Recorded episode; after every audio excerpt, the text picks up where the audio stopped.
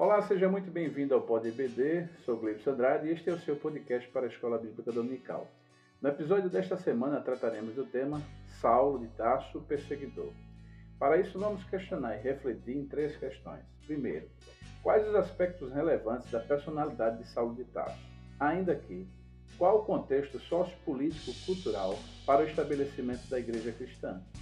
E, por fim, qual o cenário vigente ainda hoje acerca da perseguição à igreja. Na mesa redonda e hora da pimenta, falamos em perseguições em forma de prisões, açoites e constrangimentos fora da igreja. Porém, existem outras formas e métodos para nos ajudar a compreender esse tema, contextualizando o seu significado para a igreja desse tempo vigente e seus desdobramentos aqui comigo, nossos convidados pastores Clauber Maia e Kleber Maia.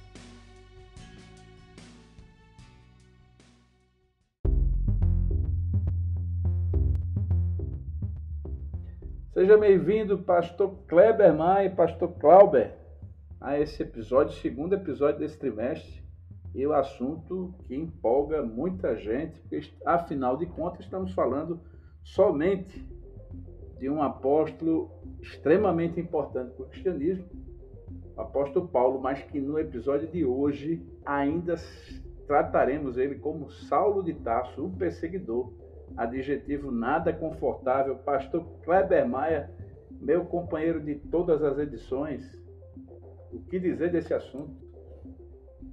Pois é, a paz do Senhor, pastor Glebson, pastor Clauber, todos os ouvintes do Pod EBD.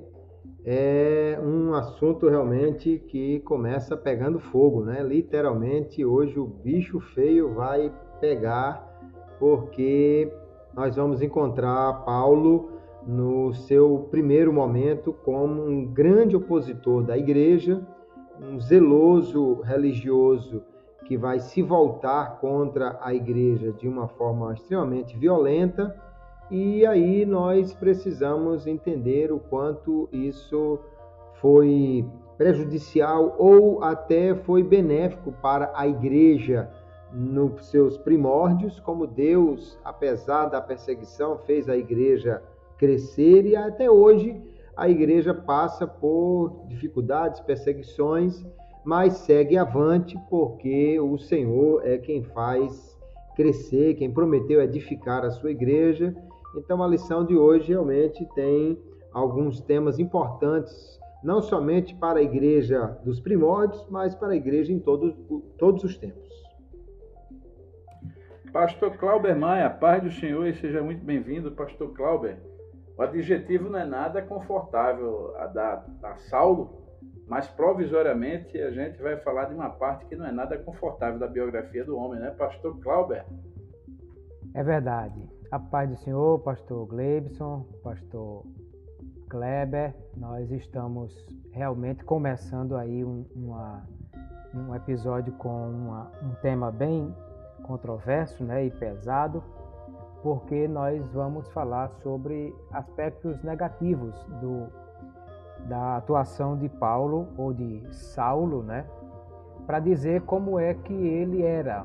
Mas ao mesmo tempo, isso vai ser muito interessante porque nós só vamos entender o cristianismo de Paulo se nós entendermos o judaísmo dele. E vamos observar como foi que Deus formou esse homem, que, segundo ele próprio, foi escolhido desde o ventre da mãe, mas nada na vida de Paulo foi por acaso. O fato de ter sido criado fora de Jerusalém, o fato de ter sido aluno de Gamaliel, o fato de ter sido alguém fariseu, formou o tipo de cristão que Deus queria. Mas para isso ele também pagou o preço de ser alguém que recebe inicialmente essa alcunha de o perseguidor e vamos observar essas coisas com detalhes. Pastor Cláudio, me permita já lançar, né? Estava já nessa parte introdutória, mas eh, já trazendo aspectos relevantes da personalidade de Saulo e quais outros a gente pode pontuar então, Pastor. Muito bem. A primeira coisa que destaca-se é mo o modo muito forte como ele reage à igreja. Né? Ele próprio, usando as declarações de, de Paulo, ele diz que ia em cada igreja e a devastava.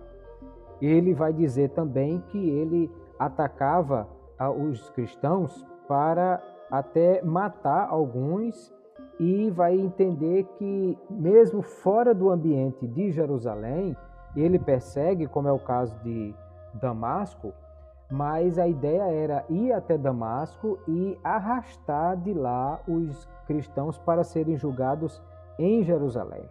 Então, de fato, é um homem muito vigoroso, né? O texto de Atos 9, quando descreve o apedrejamento de Estevão, fala que ele respirava ameaças e morte contra os discípulos de Jesus. Bom, tudo isso é muito forte. Você vê alguém que é perseguidor, é opressor, que mata, que, que devasta igrejas, é, é, é algo muito forte. Mas de onde vem essa, essa característica de, de Saulo? Primeiro, é importante a gente observar que ele se declara hebreu de hebreus. Alguém cuja tradição judaica é muito forte. Ele diz também, Atos 22, que, embora tenha nascido em Tarso, da Cilícia, ele é alguém que foi criado em Jerusalém e, ao mesmo tempo, que estudou aos pés de Gamaliel. Então, nós vamos eh, pensar aqui em um judeu que foi criado em uma comunidade helenista, né, numa cidade romana, e que teve forte influência disso. É, é, é, possível nós vermos claramente que ele fala grego fluentemente e que escreve em grego, até mesmo quando escreve para os crentes de Roma, que supostamente falariam latim. Mas, ao mesmo tempo, você tem o aramaico como sendo a língua nativa de, de Saulo, porque, inclusive, ele diz que quando Deus, quando Jesus falou com ele na estrada de Damasco, falou em aramaico. E também, quando ele começa a discursar diante do sinédrio, chamou a atenção e todos se calaram porque o ouviram falar em aramaico. Então, ele tem essa tradição judaica tão forte que foi criado falando em casa aramaico e não grego, possivelmente falando grego só nas ruas. Mas, ao mesmo tempo, em Atos 22, ou 23, capítulo 23, verso 6, ele diz que era fariseu, filho de fariseus. É possível que fosse uma referência a seu pai também ser fariseu, ou é possível que fosse uma referência a dizer que os seus mestres eram fariseus. Aí talvez seja uma referência a Gamaliel, que era um dos líderes das duas mais destacadas escolas do farisaísmo da época de Paulo, é, é Gamaliel, que alguns associam a a talvez neto ou filho de Léo, que era um dos mais destacados fariseus da, da sua época, né, o que foi. E isso vai nos mostrar quem é Paulo, porque os fariseus, eles são oriundos muito possivelmente do, de um grupo formado a partir do segundo século antes de Cristo, chamado Hassidim, e esses judeus se mostraram muito dedicados, muito zelosos, muito devotos, e é possível que do grupo dos Hassidim tenha surgido exatamente Matatias, né, que é o pai dos Asmoneus, que na Bíblia católica chama de Macabeus, por causa de um dos seus filhos, que é Judas Macabeu. E é muito interessante essa ligação, porque nós vamos ver que é, Matatias, quando orienta os seus filhos a matar todos aqueles que são contrários à fé judaica, isso encontra-se no primeiro livro de Macabeus, capítulo 2, ele faz uma ponte com Finéias, dizendo que Finéias foi elogiado por Deus e garantiu perpetuidade para a sua geração sacerdotal, porque agiu com zelo e matou aqueles que transgrediram a lei isso está lá em Números capítulo 25. Ao mesmo tempo, ele faz uma ponte também com Elias e diz que Elias foi assunto aos céus porque foi zeloso com a lei e matou os profetas que eram contrários à, à, à fé judaica. Ou seja, é o tempo todo Paulo vai dizer que era fariseu zeloso. Então é possível que esse zelo de Paulo esteja associado a essa fala de um zelo que não apenas defende, mas também que ataca, que vê a, a forma de agir como não apenas alguém que não perde a sua fé, mas alguém que destrói aquilo que pode destruir a sua fé. O que parece ser algo muito interessante, porque nós vamos ver que desse grupo que, que se formou os fariseus, é, a palavra fariseu é possivelmente traduzida do, do perushim, do hebraico, que quer dizer separados ou, ou santos. Era um grupo que esteve presente na liderança de Israel durante muitos momentos, mas que se firmou basicamente durante o período do reinado Asmoneu, né? e que vão ser muito zelosos com relação à lei. E Atos 26, verso 5, o apóstolo Paulo diz que é a mais severa seita da sua religião são os fariseus. Mas por outro lado, nós vamos ver que Paulo ele se denomina alguém que é perseguidor da igreja, mas que achava que isso era uma tarefa pessoal, porque ele vai dizer em Atos 26, 9, que ele entendia que perseguir aqueles que, era, que seguiam a, a Jesus era algo que foi confiado pessoalmente a ele.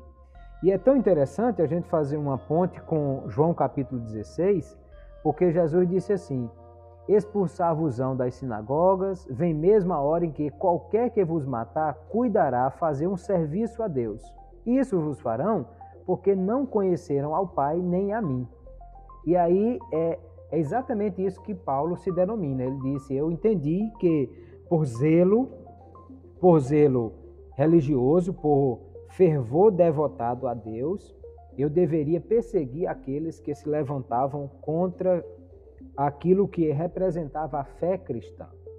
E se você vai é, no momento que Saulo aparece como perseguidor, no primeiro instante, que é no momento de que Estevão está sendo apedrejado, nós vamos ver ali uma ponte interessante.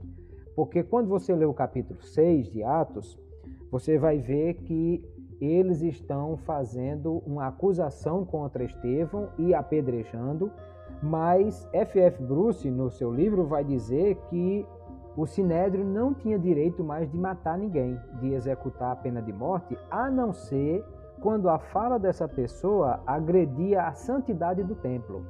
E é exatamente o que nós vamos ver os acusadores de Estevão dizer: que ele falou contra o templo, dizendo que Jesus ia destruir o templo e falou também contra a lei de Moisés. E é essa a acusação que a gente vai ver eles usando contra Estevão, que é a mesma coisa que a gente encontra em João capítulo 10, quando pegam pedras para apedrejar Jesus, e aí vamos lembrar que se não podia apedrejar, então por que que pensaram em apedrejar Jesus? Mas é que Jesus diz assim, mas espera aí, por qual das palavras que eu disse aqui vocês vão me apedrejar? Ele diz, é por blasfêmia, porque você sendo homem quer se fazer igual a Deus. Então é a mesma blasfêmia da qual Estevão é acusado e é o que gera o apedrejamento. Ou seja, qualquer pessoa que atentasse contra a santidade da lei e contra a santidade do templo, esse era aquele que Paulo entendia que deveria matar e devastar e perseguir por causa da formação que ele tem enquanto filho de fariseu, o zelo que ele tem, reportando-se a Finéias e a Elias como alguém que matou em nome de Deus para destruir aquilo que era ameaça à sua fé, e isso vai fazer de Paulo o que o tempo todo ele vai citar dizendo: por zelo, eu fui zeloso, segundo a lei eu fui fariseu, filho de fariseu, zeloso. Então, todo o tempo a gente vai encontrar essa referência. O que até vai fazer algo oposto àquilo que Paulo pensava ou, ou que Paulo aprendeu porque das duas escolas da época, a escola de Shammai e a escola de Léo, a escola de Léo era a escola menos severa, que o próprio Gamaliel vai ser citado dizendo que ele disse assim: não, deixe isso seguir, porque qualquer coisa que se levantar contra o desígnio de Deus, no final não prevalecerá. Essa ideia da escola de, de que Gamaliel cita. Mas não é o caso de Saulo. Saulo pensa que o que se levantar contra a lei de Deus a gente deve devastar, o que se aproxima mais da escola de Chamai. Então nós vamos ver, na verdade, um fariseu que é mais fariseu do que os próprios fariseus com quem ele aprendeu. E por isso ele cita que é pertencente à mais severa seita da sua religião. Essas coisas é que fazem esse Paulo ser alguém tão dedicado a, a, perseguir a igreja, que depois ele vai até dizer que é o menor dos apóstolos, exatamente porque perseguiu a igreja de Deus, mas que o fez com, com zelo. Esse Saulo, uma vez convertido, vai se tornar também um dos mais zelo, zelosos é, é, defensor da fé cristã, a ponto de pôr o dedo na, na cara de Pedro e recriminá-lo com relação a alguma coisa, a ponto de enfrentar todo e qualquer que se levantar contra a fé cristã, porque Deus precisava de um guerreiro valoroso, Deus precisava de alguém que tivesse sangue no olho para defender a fé, e era esse Saulo de Tarso, que sendo perseguidor foi alguém que, num primeiro momento, serviu a, a igreja no sentido de fazer com que ela se espalhasse, mas, ao mesmo tempo, num segundo momento, vai, faz, vai ser alguém que vai usar esse mesmo fervor e mesmo zelo para defender a Cristo e, e a sua fé, e, portanto, é, é alguém que tem todas essas características, né? a, a sua formação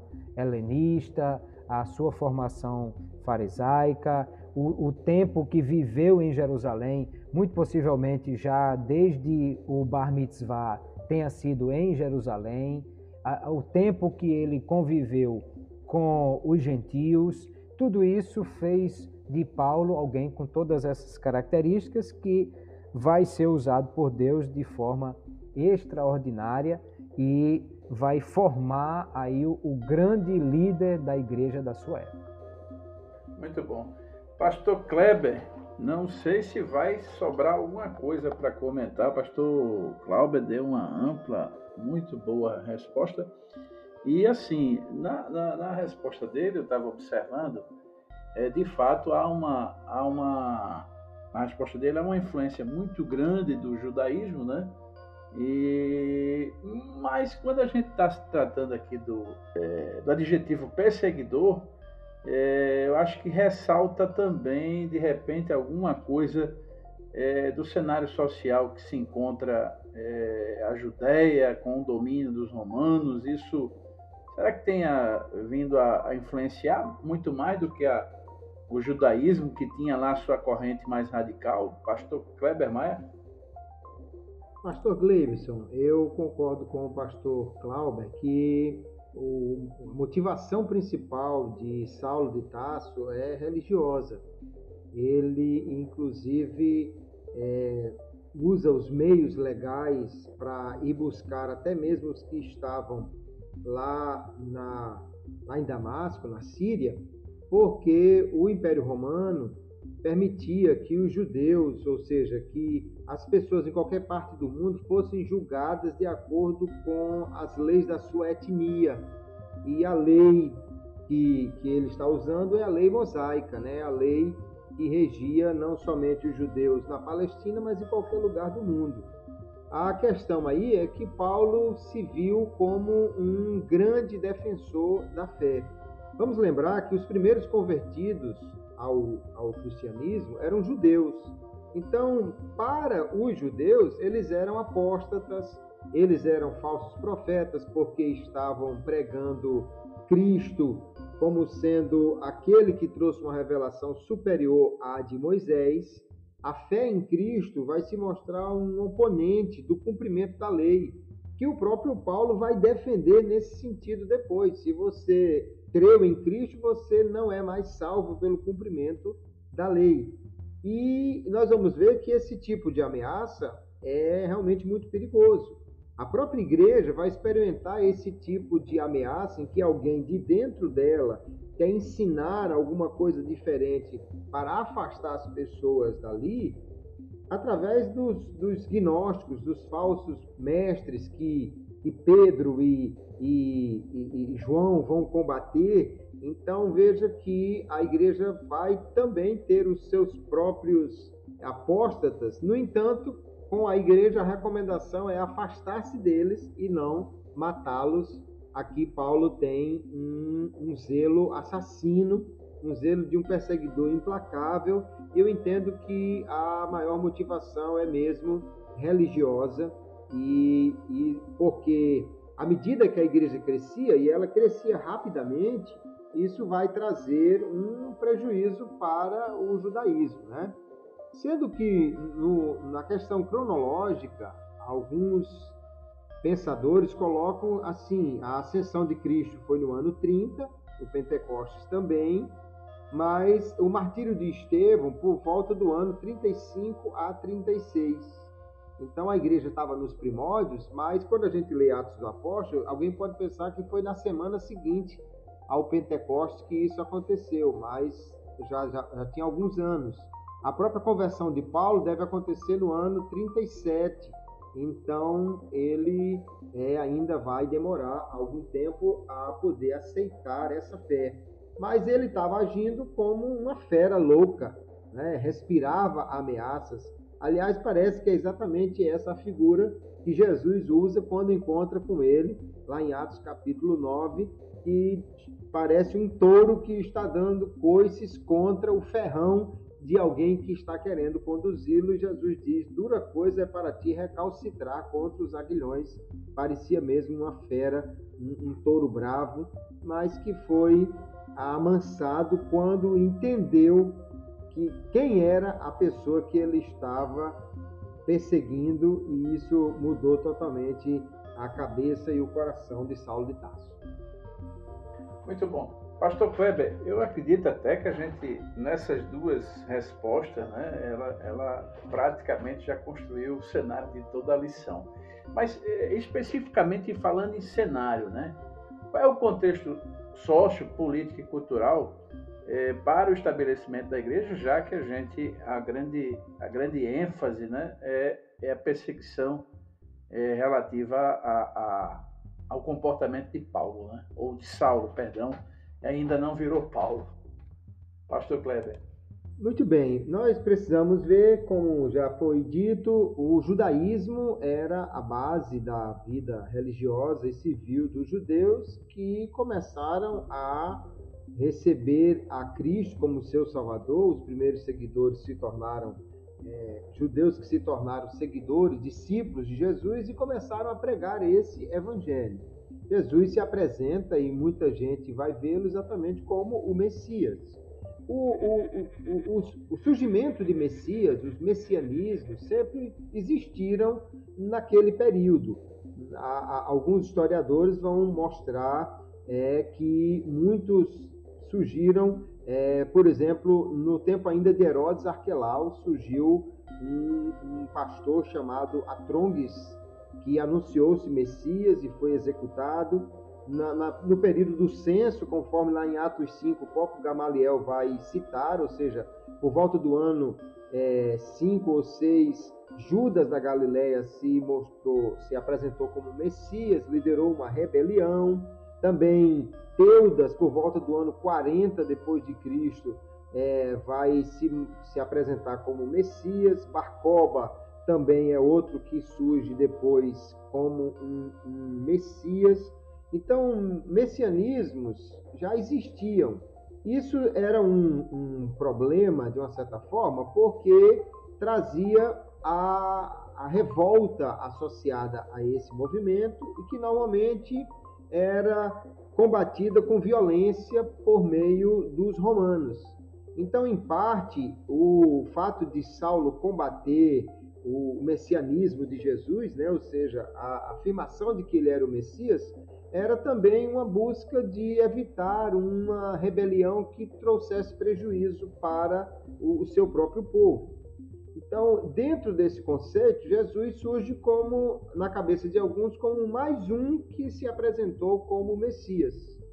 Mas nós estamos falando de um, um movimento que, além de surgir dentro dos, dos judeus, ele começa a se expandir, começa a se alastrar pelo mundo afora, em parte, especialmente pela perseguição. Quando a perseguição apertou os discípulos em Jerusalém, eles começaram a, a se afastar, foram até Samaria, como Filipe pregou o evangelho ali, eu entendo que aí também há um movimento de Deus que vai expandindo o evangelho aos poucos para que os próprios líderes eles fossem se adaptando a essa realidade.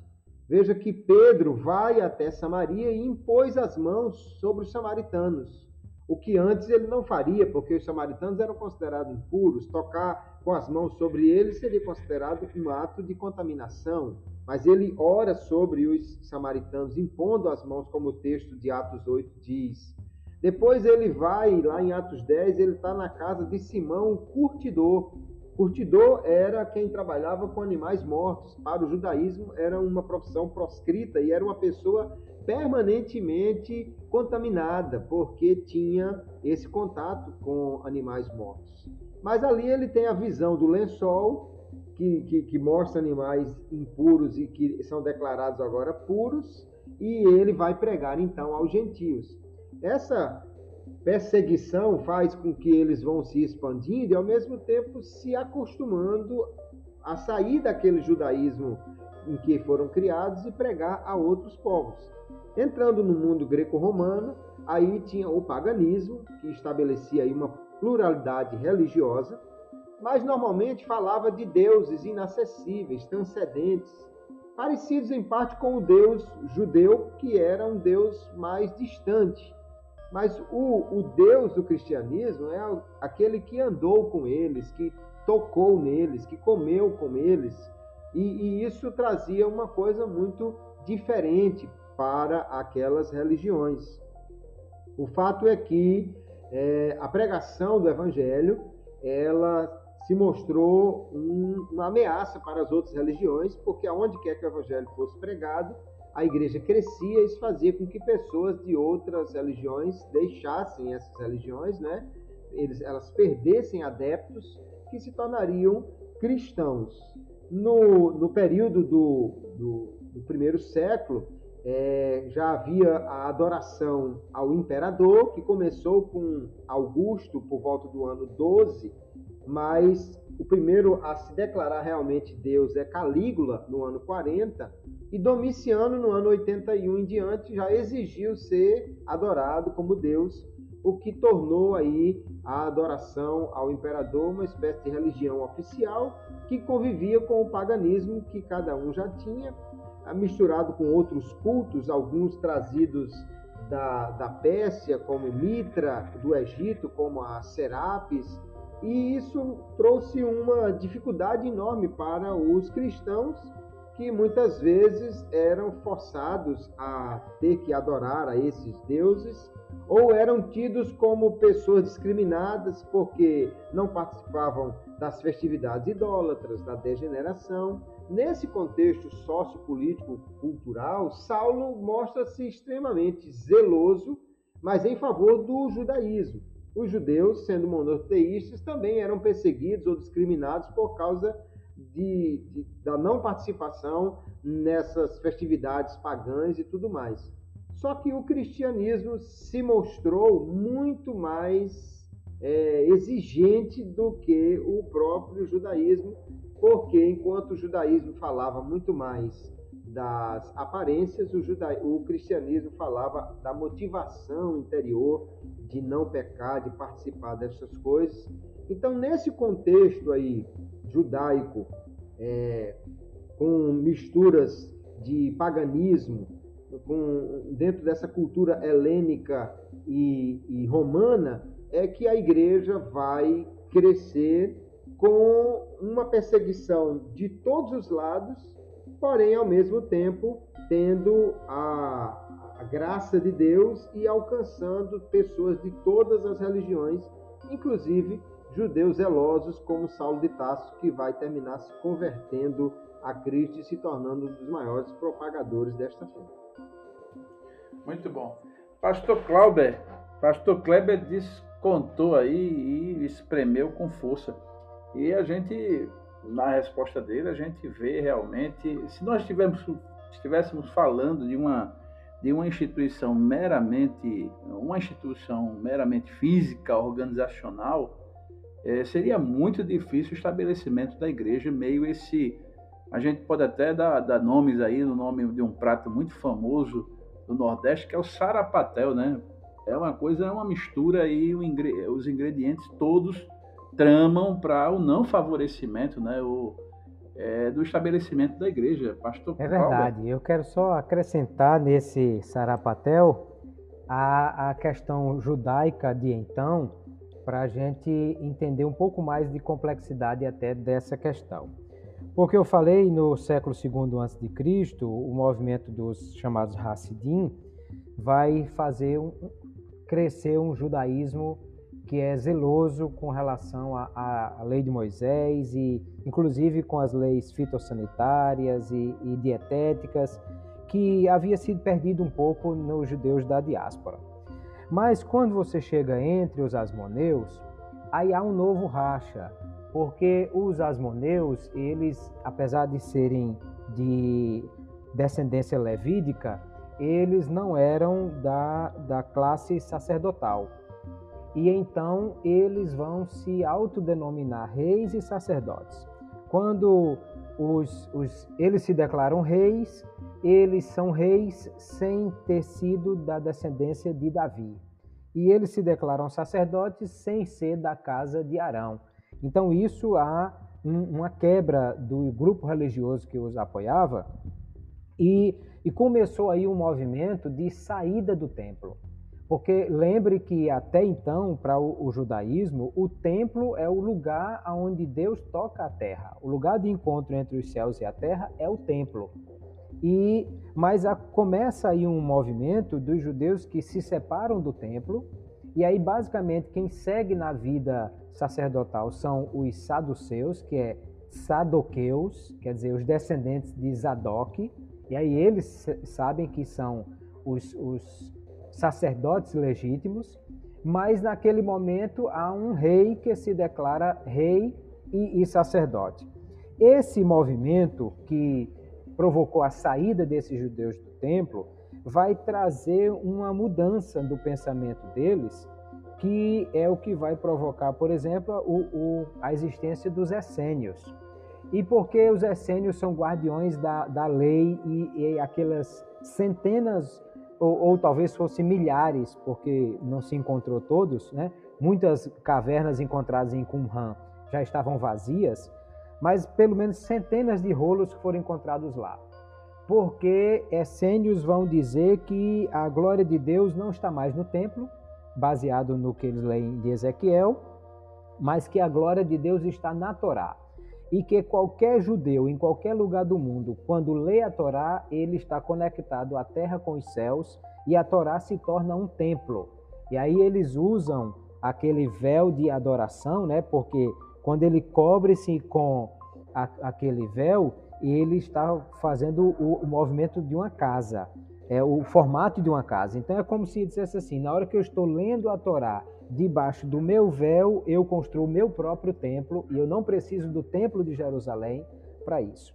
Isso vai ser muito influenciador da igreja no seu primeiro momento, porque os primeiros cristãos iam adorar a Deus no templo. E eles entendiam que o templo era lugar de adoração. Mas com a perseguição e a saída de Jerusalém, eles começam a construir comunidades judaicas, eh, comunidades cristãs ao longo do, do território da perseguição. E aí eles começam a entender que, na verdade, Jesus, que é a palavra de Deus, é o Deus que está presente em todos os lugares e que nós é que somos o templo e aonde estamos, Deus está conosco e você vai ver que isso é muito influente na teologia de Paulo, que vai dizer que nós somos templo e morada do Espírito Santo, ou seja, a desconstrução de a ideia de uma, uma, uma teologia rabínica, filo, é, da, do farisaísmo rabínico da sua época, que o templo é o lugar da adoração, ele vai ser algo que vai mudar a partir do templo ser destruído. Mas que os cristãos, antes até disso, já começam a ter esse entendimento parecido com o que os essênios tinham. Aonde eles estão, Deus está, porque Deus mora neles, e não mais no templo, que há uma, uma, uma desconstrução desse pensamento anterior. Então, tudo isso vai fazer forte influência sobre os cristãos. Aliás, há, há, escritores que percebem que há muito da fala de Paulo na, na, nas falas dos essênios. Nos escritos achados em Qumran, há referências a filhos da luz, há referências a obras da carne, há referência a uma série de, de palavras que não fazia parte do vocabulário rabínico da época, mas que Paulo vai utilizar nas suas falas. Então, é possível que ele também conhecesse alguma coisa disso aí e, e que entendesse que, de fato, o templo não era mais o, o lugar onde Deus estava concentrado, e isso vai ser algo que vai influenciar muito a igreja primitiva cristã, porque eles vão declarar que eles mesmos, aonde se reúnem, atraem a manifestação da presença de Deus, porque cada um de nós é um templo e não mais o templo em Jerusalém como sendo o lugar onde Deus habita entre os homens. Muito bom. Pastor Kleber Maia, bom, dito que já foi dito, acho que agora a gente tem condição de fazer nossa terceira questão. É, ela vai apelar um pouco para a questão da contextualização para os nossos dias e repetindo, né? Nem sempre isso é, é um paralelo muito perfeito. Você que está nos ouvindo, professor, sabe disso. Fazer esse paralelo é complicado.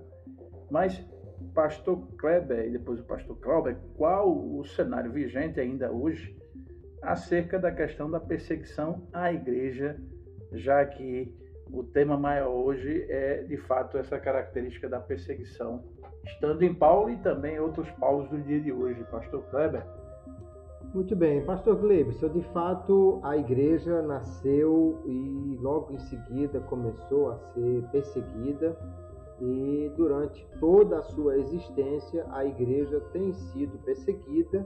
Isso não é nenhuma surpresa porque o Senhor Jesus já havia avisado diversas vezes que no mundo eles teriam aflições, que eles seriam perseguidos, que eles seriam até bem-aventurados quando fossem perseguidos. Então, a igreja, no primeiro momento, enfrentou a perseguição aí por parte do judaísmo, depois de diversas outras religiões, especialmente quando ela começa a sair ali do espaço Jerusalém, Judéia, Samaria e entra para a Ásia e a Europa.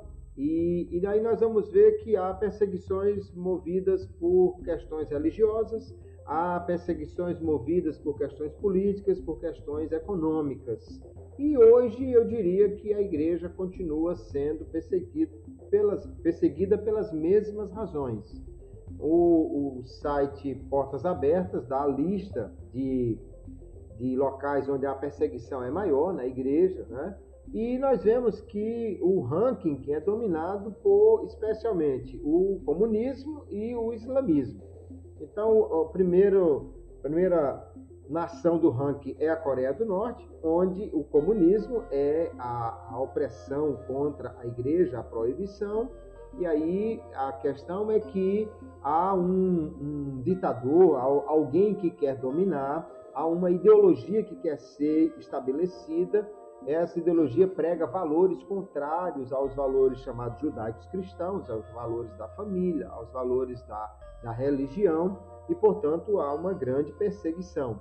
Depois, o, o, o número 2, 3, 4, 5, 6, e aí vai um, vários dos próximos países de maior perseguição ao evangelho são do islamismo, começando com Afeganistão, Somália, Líbia, Paquistão, Eritreia, Iêmen, Irã, Nigéria, Síria, Sudão, e aí vai em diante, Arábia Saudita, Maldivas, Egito, onde a grande perseguição é por parte do islamismo. O islamismo agora, então, a perseguição é essencialmente religiosa, onde o, a lei islâmica quer controlar a vida do povo, a adoração a Deus e a Maomé, seu profeta, e, portanto, não admite a adoração a, a Cristo.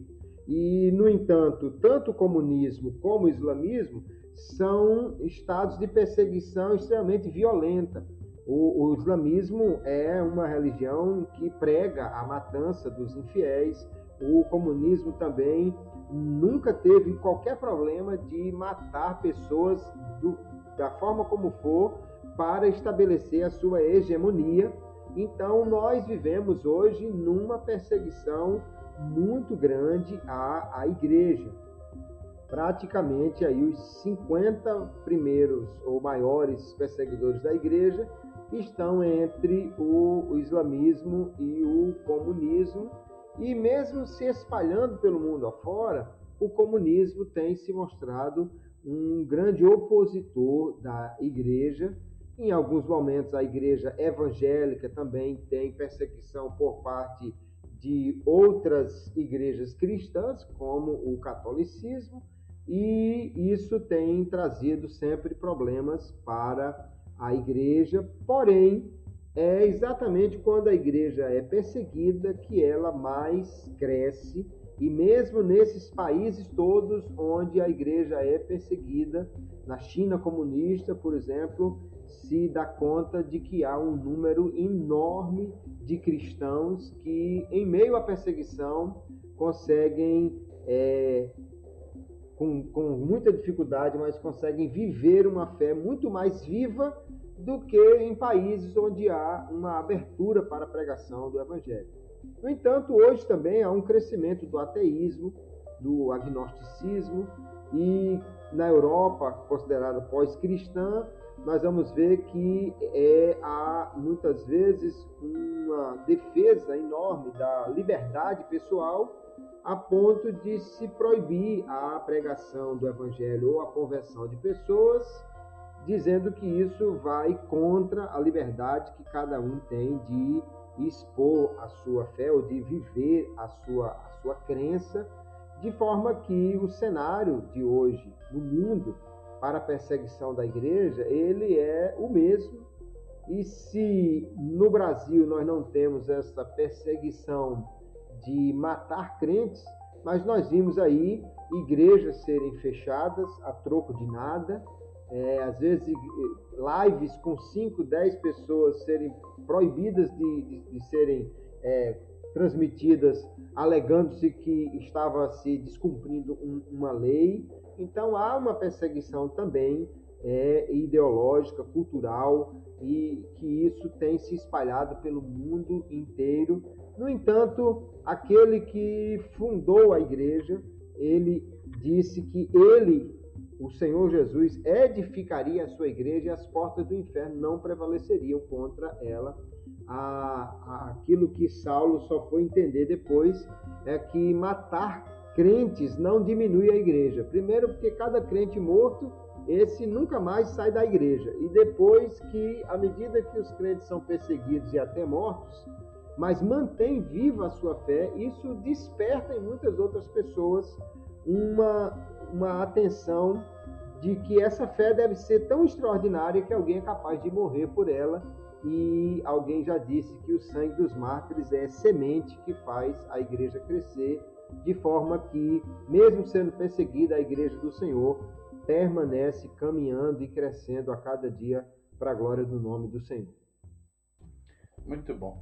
Pastor Clauber, o que é que se pode complementar, né? além dessa boa e ampla resposta do pastor Kleber, eu estava aqui é, acompanhando a resposta dele e, e, por um momento pensei até que ele fosse deixar uma, uma, uma brechinha, até se tratando de Europa, né?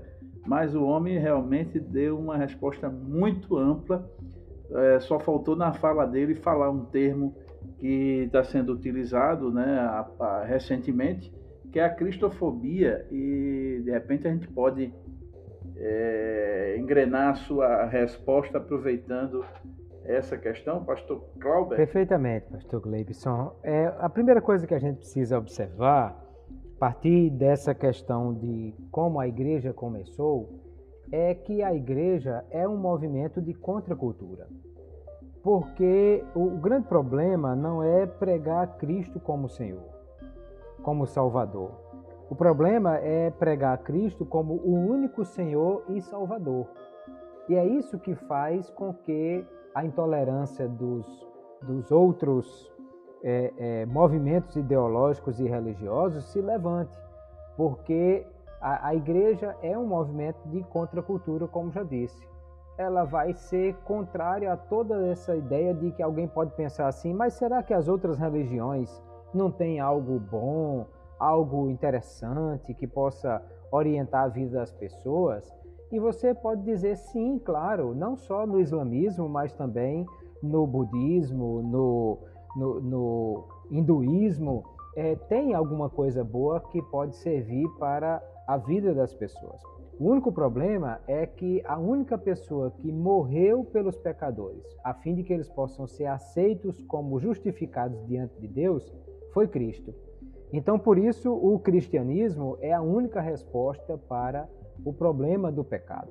E quem anda com Cristo anda na contramão de tudo mais. É, é aquela ideia que o apóstolo Paulo usa quando escreve aos Efésios, dizendo que antes nós andávamos segundo o curso da natureza do mundo. Se alguém perguntar assim, o que é que a gente faz para ir para o inferno? A resposta é nada. É só deixa a vida me levar, vida leva eu. Vai bater no inferno, descendo correnteza abaixo, você já está indo para lá. Agora, para viver uma vida de cristianismo verdadeiro, aí a gente precisa lutar contra a correnteza e, e subir rio acima para não descer segundo o curso da natureza do mundo. E aí é isso que faz do cristianismo esse movimento de contracultura. Logo, não deve ser estranho para ninguém que haja perseguição ao cristianismo em todos os lugares. Porque você observa que quando alguém se declara muçulmano, por exemplo, ou budista, como a gente vê entre os artistas, de vez em quando alguém, um artista, um, um, um é, atleta faz uma declaração dessa, é anunciado pela imprensa como sendo uma coisa legal, uma coisa cool, né? algo que parece até ser muito interessante. Mas por que isso não confronta a vida das pessoas? Porque eles acham que é só uma modinha, é só algo que essa pessoa passou a fazer e, e, e algo desse tipo. Mas quando alguém se declara cristão e, e, aí diz assim: Eu estou em Cristo e Ele é o caminho, a verdade e a vida, isso automaticamente exclui todas as outras ideologias e aí é que há o, o grande problema com relação a isso. De maneira que, como o pastor Kleber já disse, Jesus advertiu que a igreja seria perseguida, mas ao mesmo tempo advertiu também que ela não seria destruída, porque ele é o Senhor da igreja. De maneira que nós precisamos é manter essa postura, sabendo que ser cristão não é ser aceito politicamente ou ideologicamente em todos os lugares por todas as pessoas. E ser cristão não significa agradar as pessoas com um discurso que é politicamente correto, mas significa manter acesa a chama de um movimento que é de contracultura em todos os lugares onde ele está. Mas que isso é a essência do próprio cristianismo e que a gente não pode perder isso jamais. Muito bom. Bom, chegamos à hora da, da mesa redonda e hora da pimenta. E eu vou colocar aqui a questão e vou pedir, dessa vez o pastor Cláudio começa com esse tema, é, onde obviamente já falamos em perseguições em formas de prisões, açoites e constrangimentos fora da igreja, né? É, porém, existem outras formas e métodos dessas perseguições. Pastor Clauber, na sua opinião? Muito bem, é bem verdade que nós vivemos num país onde não sofremos esse tipo de perseguição com prisão, com açoites, ou, ou pelo menos por enquanto não. Mas nós temos outro tipo de perseguição que hoje é muito presente em todos os lugares contra o cristianismo, que é a perseguição intelectual ou a perseguição no que diz respeito ao aspecto cultural, porque, como disse, as pessoas é, não aceitam o cristianismo porque ele se apresenta como uma contracultura. Todo mundo acha bonito quando às vezes anuncia que um, um artista, um atleta, agora aderiu ao budismo ou islamismo e acha que isso é uma coisa legal, interessante, mas quando diz que alguém agora é cristão e que ele tem uma fé que é excludente em relação às outras, né? Aí isso não é aceito, porque o cristianismo tem esse aspecto. Alguém pode perguntar: será que não tem outra coisa, um, algo bom no, nas outras religiões? Tem, mas só Cristo morreu pelos pecadores. Então, Cristo se apresenta como sendo o caminho, o único caminho, na verdade. E esse discurso parece ser discurso de ódio, parece ser discurso de intolerância para todas as pessoas. É o que nós vemos hoje, postagens de pastores que não estão citando o nome de ninguém, nem que estão acusando nenhuma pessoa, mas são cortadas das redes sociais dizendo que é discurso de ódio e apenas dizendo que Jesus é o único caminho, ele é a única salvação, ele é o único Senhor, você só pode chegar no céu por intermédio de Jesus Cristo. Porque parece ser um discurso intolerante para muitas pessoas.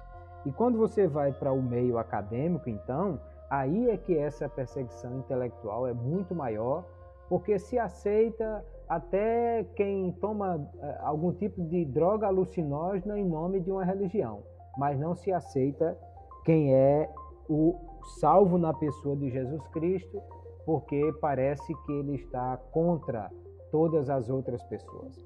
Mas ser cristão é isso, então nós precisamos entender que nós vamos padecer perseguição. Na verdade, ser cristão não significa agradar todas as pessoas com um discurso é, tolerante, nem significa que você vai ser aceito culturalmente ou intelectualmente por todas as pessoas.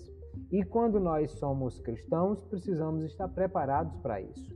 Que o apóstolo Pedro recomenda o quê? Que nós devemos santificar a Cristo como Senhor do nosso coração e estar sempre preparados para responder aí não com violência, nem com truculência, nem com assassinato, mas com mansidão e temor a qualquer que pedir a razão da esperança que há em nós. Isso é ser cristão e é, isso, é assim que nós precisamos lidar com a perseguição.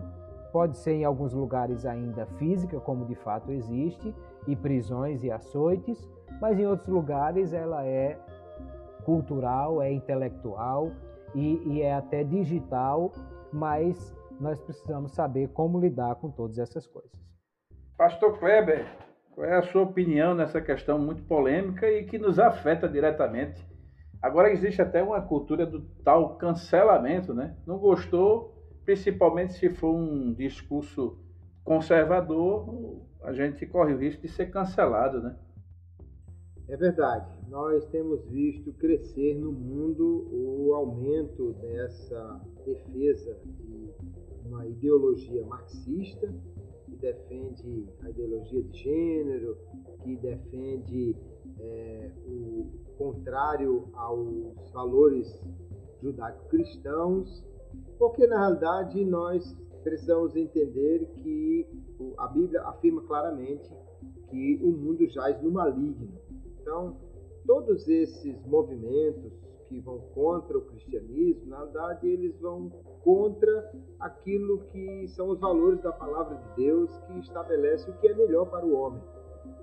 Então, o marxismo vai colocar uma, uma desigualdade dentro da família, é, uma desunião, afirmando que os pais estão explorando seus filhos.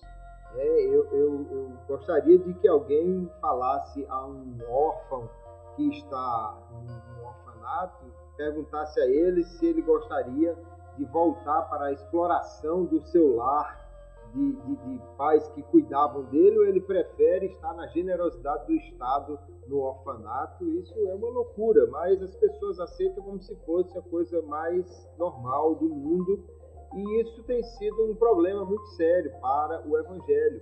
Eu diria que esse tipo de perseguição, em alguns momentos, ela pode se mostrar até mais efetiva do que as perseguições de açoites, prisões e mortes que nós tínhamos no passado e ainda temos hoje em alguns países, como no mundo muçulmano. Porque um cristão, especialmente cristãos pobres, muitas vezes escravos, no, os primeiros que aceitaram a, a fé, tinham a promessa da vida eterna se morressem.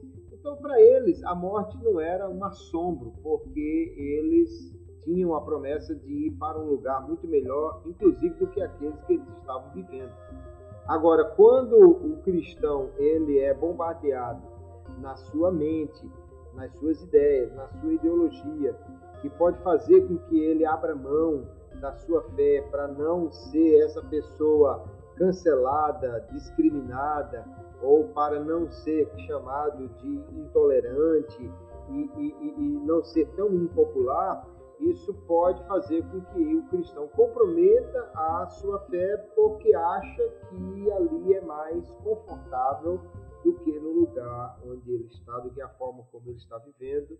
Mas a igreja precisa manter-se firme, fiel e denunciando essas perseguições e denunciando também esses erros que esses movimentos ideológicos, filosóficos querem é, tomar conta do mundo, querem dominar as pessoas com isso, porque nós, além de termos sido avisados que seríamos perseguidos por causa da nossa fé, também foi nos dito que nós deveríamos manter firme a, a, palavra que recebemos, porque a igreja é a firme coluna da verdade e precisa continuar pregando o Evangelho, mesmo que com isso venha a sofrer cada vez mais perseguições.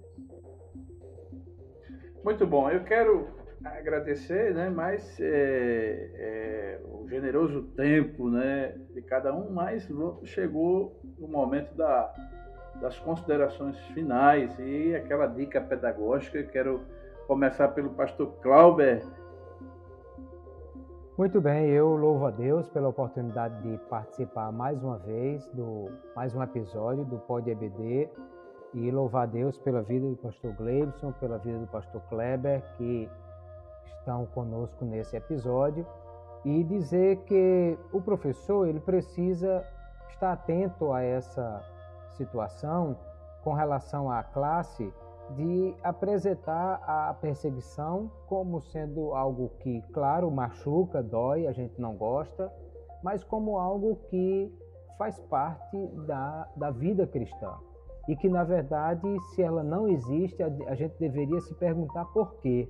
Se nós estamos sendo bem aceitos por todos e ninguém está questionando a nossa fé, alguma coisa pode estar errada. E como exercício pedagógico, eu acho que a, a classe pode ser desafiada a pensar nessas questões de que tipo de perseguição nós estamos enfrentando hoje e como nós devemos reagir, como devemos lidar com essas questões. E claro que as perseguições a cristãos, lembrar o dia da igreja perseguida e essas coisas é muito importante. Mas talvez seja até mais importante pensar no que cada classe está vivendo. Você adolescente, você jovem, você mãe, você pai, que tipo de perseguição você é, lhe afeta? Qual é o tipo de perseguição que você está sofrendo e como você lida com isso? Como você deve tratar essa situação? Eu acho que pode ser um bom exercício para a fixação dessa lição. Muito bom. Pastor Kleber Maia, meu companheiro de todas as edições, sua consideração final e a dica pedagógica para os nossos professores. Eu quero também agradecer a Deus por esta oportunidade, mais um episódio aqui do Pod EBD. Agradecer a presença e a companhia aqui do pastor Gleibson e do pastor Cláudio. É sempre um prazer estarmos juntos. Cada ouvinte do Pod EBD que está nos acompanhando sempre. É uma alegria poder trazer aqui a nossa contribuição para mais um trimestre. Eu esse assunto é de vital importância, entendemos que a igreja não está no mundo como um, um playground, mas sim como um campo de guerra, um campo de batalha. E o professor poderia começar investigando os alunos. Hoje temos é, os games muito presentes na vida de muitas pessoas, ou se é uma classe talvez mais adulta que não tenha muito esse hábito, mas entende muito bem o que é uma guerra e perguntar então um soldado na guerra em defesa da sua da sua casa, ele deve ceder a, e, enfrentar o inimigo, ele deve enfrentar o inimigo a qualquer custo ou deve ceder para não enfrentar problemas? Porque essa é a questão que nós vivemos. Nós estamos em guerra, há um inimigo feroz. Vamos enfrentá-lo, mesmo que para isso tenhamos que pagar um preço, ou vamos ceder para não sermos pessoas chatas ou, ou estarmos mais confortáveis. E a partir daí, creio que o assunto da perseguição no mundo antigo e no mundo de hoje vai ficar mais fácil de ser discutido.